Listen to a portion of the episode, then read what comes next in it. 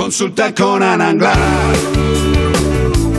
Pues como la tenemos de cuerpo presente y viva, pues fantástico, Ana Anglada. Perfecto, nos han mandado por, por WhatsApp una, una pregunta que dice, hola, buenas tardes, soy voluntaria en colonias gatunas, ferales y escuchando una vez a un veterinario hablar sobre los gatos y las colonias, escuché que un gato contagiado por el toxoplasma gondii solo transmite la enfermedad de 15 a 20 días a lo largo de su vida porque desarrolla anticuerpos. Por favor, ¿esto es así? ¿Es algo que pasa siempre? Porque llevo, llevo años siendo voluntaria y no tenía ni idea. Si por favor pudieras hablar del asunto. Así que hoy toca hablar del Me parece un tema absolutamente importante, eh, la toxoplasmosis, eh, esa enfermedad que aterra a muchas mujeres por el posible, eh, por el posible daño teratógeno a su criatura en su vientre cuando está embarazada eh, y yo creo que en demasiadas ocasiones, y lo digo con todo el respeto y el cariño, siempre, siempre, siempre, que hay algunos médicos eh, ginecólogos que cuando hablan de este tema no se debieron repasar bien el tema de la toxoplasmosis.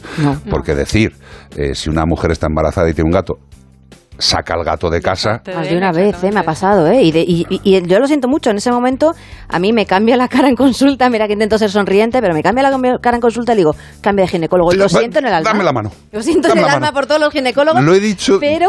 Bueno, Gómez, todos los que nos escucháis habitualmente, digo, si un ginecólogo te dice, echa al gato de casa, cambia de ginecólogo. De verdad. O sea, pero no porque sea antigatero, no. Es que no está dando una buena. Un poco anticuado también. Hombre, es que no está dando una información adecuada. Evidencia científica. Al final, nosotros hablamos siempre desde, desde la ciencia, es decir, lo que los estudios han demostrado y lo que se ha visto. El toxoplasma sí que es verdad que lo pueden contagiar los gatos, sí, pero tiene que estar las cacas en el arenero mínimo 24-48 horas para que lo que él, el gato, elimina, si lo elimina, sea contagioso a las personas. Y luego nosotros tenemos que... Comernos la mierda. Efectivamente. Es que es para, es para entendernos. Sí. O sea, para que una mujer se contagie Vamos, desde comer la mierda para atrás. Vale. ¿Vale? O sea, vamos desde lo más difícil. Bueno, comer la mierda o morderte las uñas, que tampoco la gente no se piense. Pero mierda. haber cogido la caca con la mano. claro. Y luego. a ver. Comer la mierda delicatessen eh, de debajo de la uña o en troncho, me da igual. O sea, tienes que ingerir formas parasitarias que lleven un tiempo fuera. Eso es. Y para eso, vamos para atrás. Vale, me he comido la caca, que viene de unas cacas que tienen que estar ¿Cuánto tiempo fuera? Entre 24 y 48 horas. Y algunas veces un poquito más. Pero vamos, si tú recoges las cacas a diario de tu gato, si eres una mujer embarazada, tienes un gato, haz que tu pareja recoja las cacas, aprovechate de ese momento. si no tienes pareja, ponte con guantes, ¿vale? Y eh, recógelas a diario. Pero es que es más importante el lavado de las verduras, el si haces más de jardinería, si tienes la gran suerte de tener un jardín y hacer temas de jardinería, ponte guantes, la carne perfectamente cocinada. ojito con el jamón serrano, que aquí en España nos gusta mucho, que también puede tener eh, problemas, de hecho muchas embarazadas no, no comen jamón serrano por este tema. O lo congelan Sí, pero ojito que tiene que estar a, una temperatura inferior a nuestros congeladores, ¿eh? que hay veces que tienen que estar... Sí, que hay que darle más, caña al bicho. Efectivamente. Pero lo que queremos decir es que es tremendamente complejo. Y estamos yendo para atrás y fíjate, o sea, nos hemos tenido que comer las heces del gato. Tienen que estar un tiempo fuera.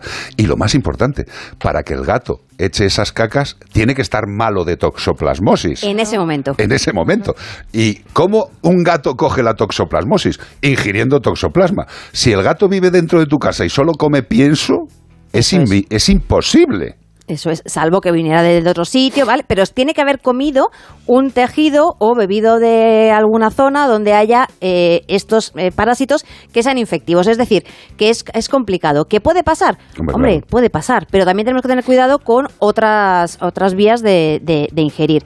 Y además, eh, justo hace, hace poquito, en octubre del, del 22, que me sonaba y esta mañana lo he revisado para ver que los datos no me bailan en la cabeza, em, se hizo un estudio en Portugal para ver cuántos veterinarios teníamos toxoplasma, bueno, tenían los portugueses, tenían eh, títulos de anticuerpo de toxoplasma frente a la población normal, las que no tienen tanto contacto con, gatos.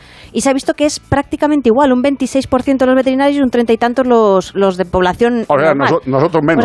Bueno, los rangos están ahí, ahí, ¿eh? o sea, que normalmente se hablan en porcentajes, pero se hablan en rangos de medianas. haciendo, haciendo una lectura de este, de este dato que has dado, los veterinarios comemos menos mierda que la población general.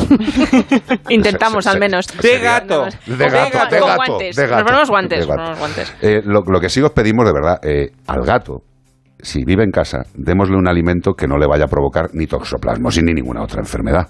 Eso, es lo primero.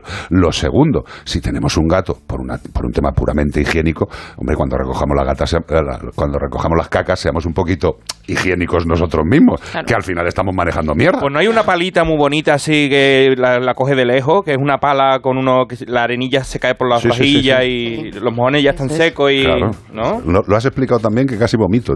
claro, eh, y hay aglomerante a lo mejor que te deja un pegotón ahí. Totalmente. Sí, eh, a ver, contagiarse de toxoplasmosis vía gato es tremendamente difícil, por no decir prácticamente imposible. Fijémonos en las otras cosas, como bien dice Ana, en las comidas y Eso es. Y luego también lo que nos preguntaba esta, esta oyente era que si eh, después, o sea, un gato eh, se infecta, en el momento que es una infección activa, una infección que está en ese momento teniendo eh, infección, básicamente, es cuando liberan los, en las cacas estas, estas formas parasitarias. ¿Qué pasa si después, a posteriori, un animal más mayor vuelve otra vez? Que yo creo que es por donde iba ella a preguntar haciendo la pregunta, es eh, como tiene anticuerpos ya no tiene por qué liberar. Liberan, pero liberan menos. Sí que es verdad que el cuerpo eh, tiene anticuerpos, reacciona frente a, este parásito, pero liberan en menor cantidad, pero vuelven a liberar. Entonces, bueno, al final en, gatos de colonia, como comen lo que la pongamos y todo lo que hay alrededor, bueno, pues eh, hay que tener un poco cuidado, sobre todo porque tampoco sabemos, no vamos a ir haciendo análisis de toxoplasma a los gatos, está más claro que el agua. Entre, otras cosas, porque los gatos de colonia, para cogerlos, con cogerlos una vez para hacerles todo lo gordo, porque si tú pretendes que un gato que le has cogido una vez, le has esterilizado y le has devuelto a su sitio, que se vaya a meter en otra jaula trampa, ya tiene que tener hambre el animal o haberse dado un golpe muy grande, porque si no, no entra en la jaula. Puede estar muy malito. Pero al final eh, eh, es, la higiene, básicamente es higiene, higiene que tenemos habitualmente todos. No vamos a estar. Higiene que tenemos prácticamente casi todos. Bueno, venga. Claro, vamos a ver. También hay que tener mucha prudencia. Lo que, me lo que has dicho de las colonias me interesa mucho y sobre todo a toda la gente que nos escucha, que es mucha, que ayuda en colonias.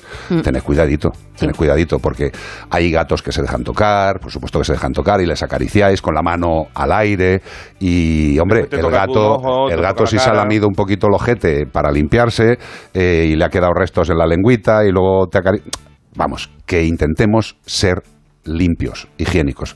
Bastante hacéis cuidando a los animales de la calle como para poneros enfermos. Y muchas gracias. Exacto, siempre.